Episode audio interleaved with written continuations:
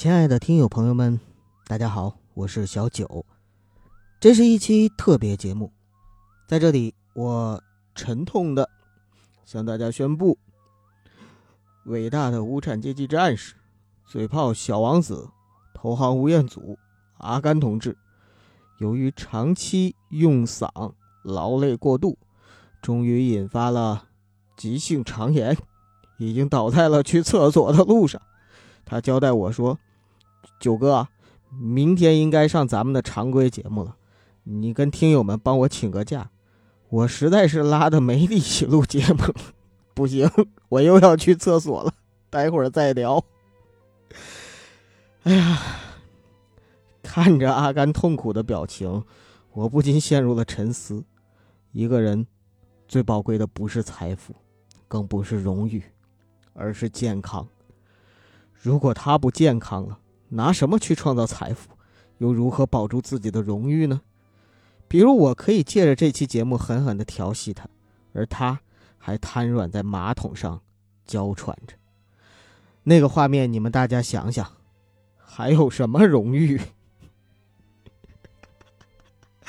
哎呀，我不禁又想，啊，微博上有一个垃圾男人分类图解的漫画。啊，大家感兴趣的话，可以去我的微博上看一下，我给大家分享了极其逼真、形象生动的将男人进行了分类。比如说，从不做家务的男人是什么垃圾？嗯，保洁阿姨说了，是可回收垃圾，调教一下还能用。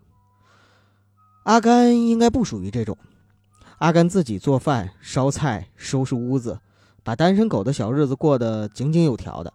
嗯。阿甘不属于可回收垃圾。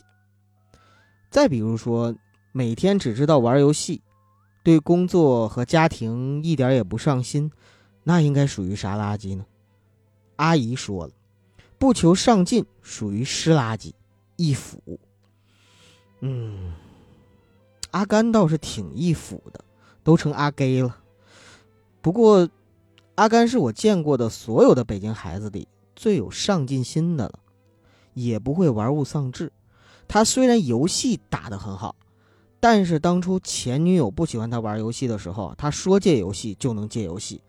为了女友可以如此付出的男人，我觉得不可能是湿垃圾。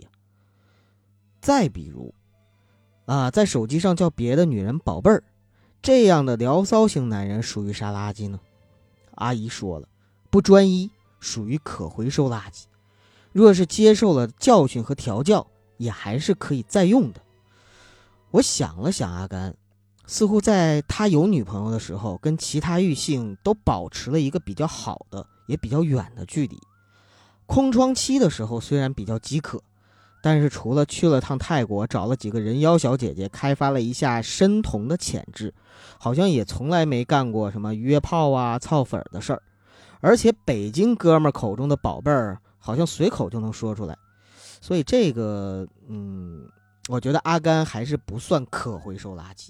再比如说啊，啊，一个男的每次跟媳妇儿说话，不是呛人就是敷衍，这算什么垃圾呢？阿姨说了，不好好说话，必须是干垃圾。可是我们家阿甘是嘴炮小王子啊，一张巧舌挑动无数少女的春心。不好好说话，这条怎么也轮不到他。嗯，阿甘不是干垃圾。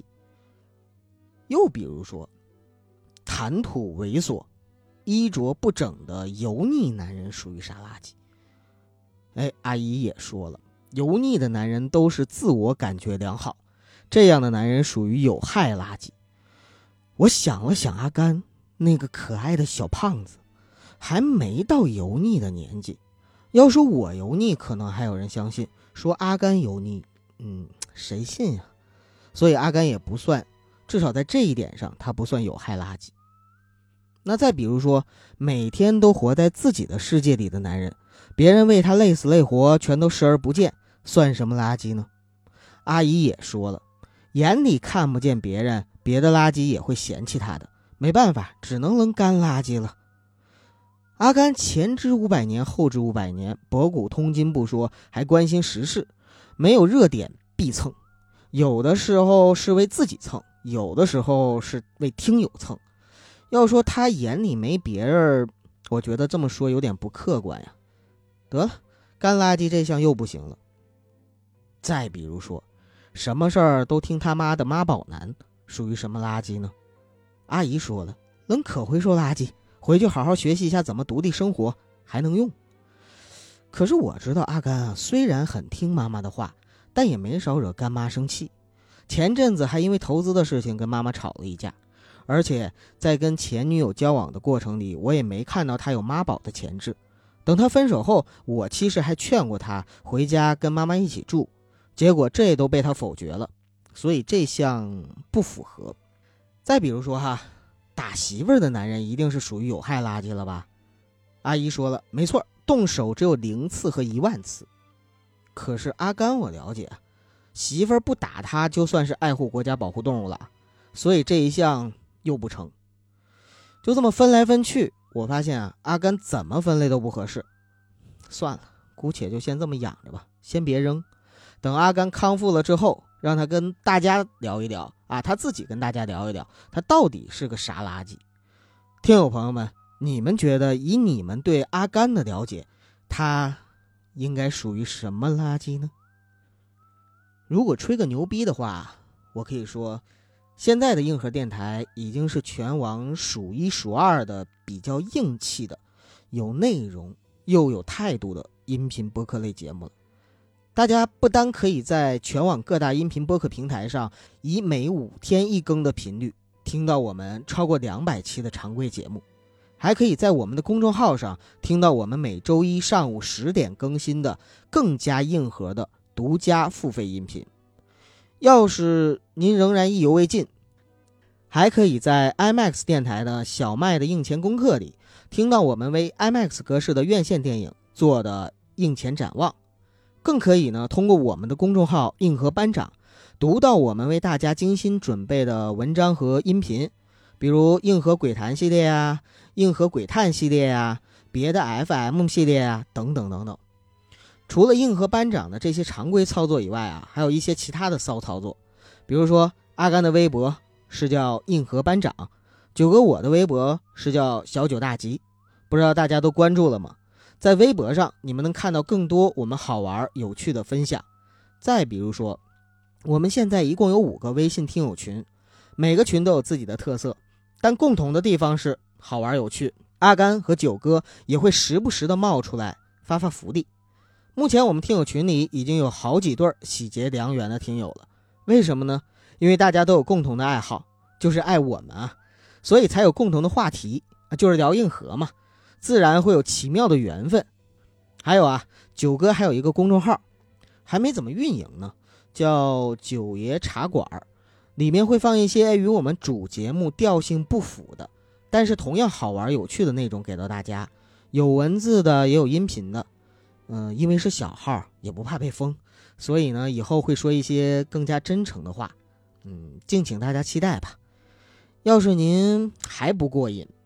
平时晚上八点到十点啊，阿甘也会开直播呢，啊，大家想跟阿甘聊什么都可以直接互动。虽然不是必保每天都播，但是每周三四回啊还是有的。怎么样，够不够让大家过瘾呢？其实啊，说了这么多，无非是希望大家能够继续支持我们。现在的硬核电台还很小很小，在七月十四日。北京举行的由播客公社发起的首届播客节上，我们硬核电台啊会以电台新势力的身份出场，并为现场的听友朋友们奉献一个小时的面对面哈拉。之所以是新势力，是因为我们深深的知道，我们二人能力有限，水平一般，与那些电台前辈们相比，还有很多不足之处。所以，唯有以最真诚也最谦卑的姿态出现在大家面前，才是我们硬核电台该有的样子。未来的路，我们还在趟。成熟的硬核电台到底会发展成什么模样？我们有期许，但是更多的是希望。为了这次播客节，我们也能有捧场的朋友，不至于到了现场，大家都是别的电台的听友，对着我们硬核班长的 logo 一脸懵逼。我们也不至于很尴尬的站在空地上当人肉背景板，所以呢，我跟阿甘想了想，给大家准备了一些门票，不多啊，就十张。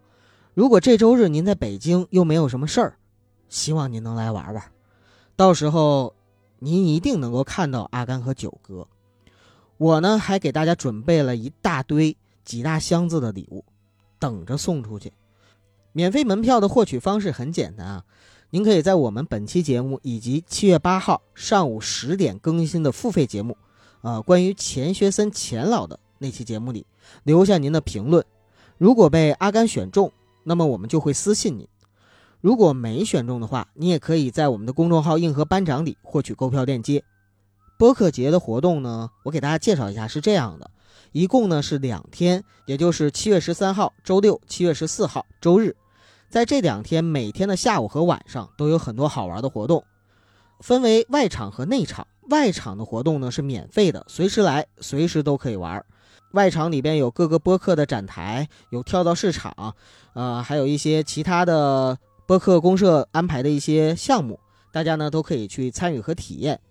内场呢是一个剧场，在里面呢有主播的一些呃提前安排好的现场的互动，所以进入内场呢是需要购票的。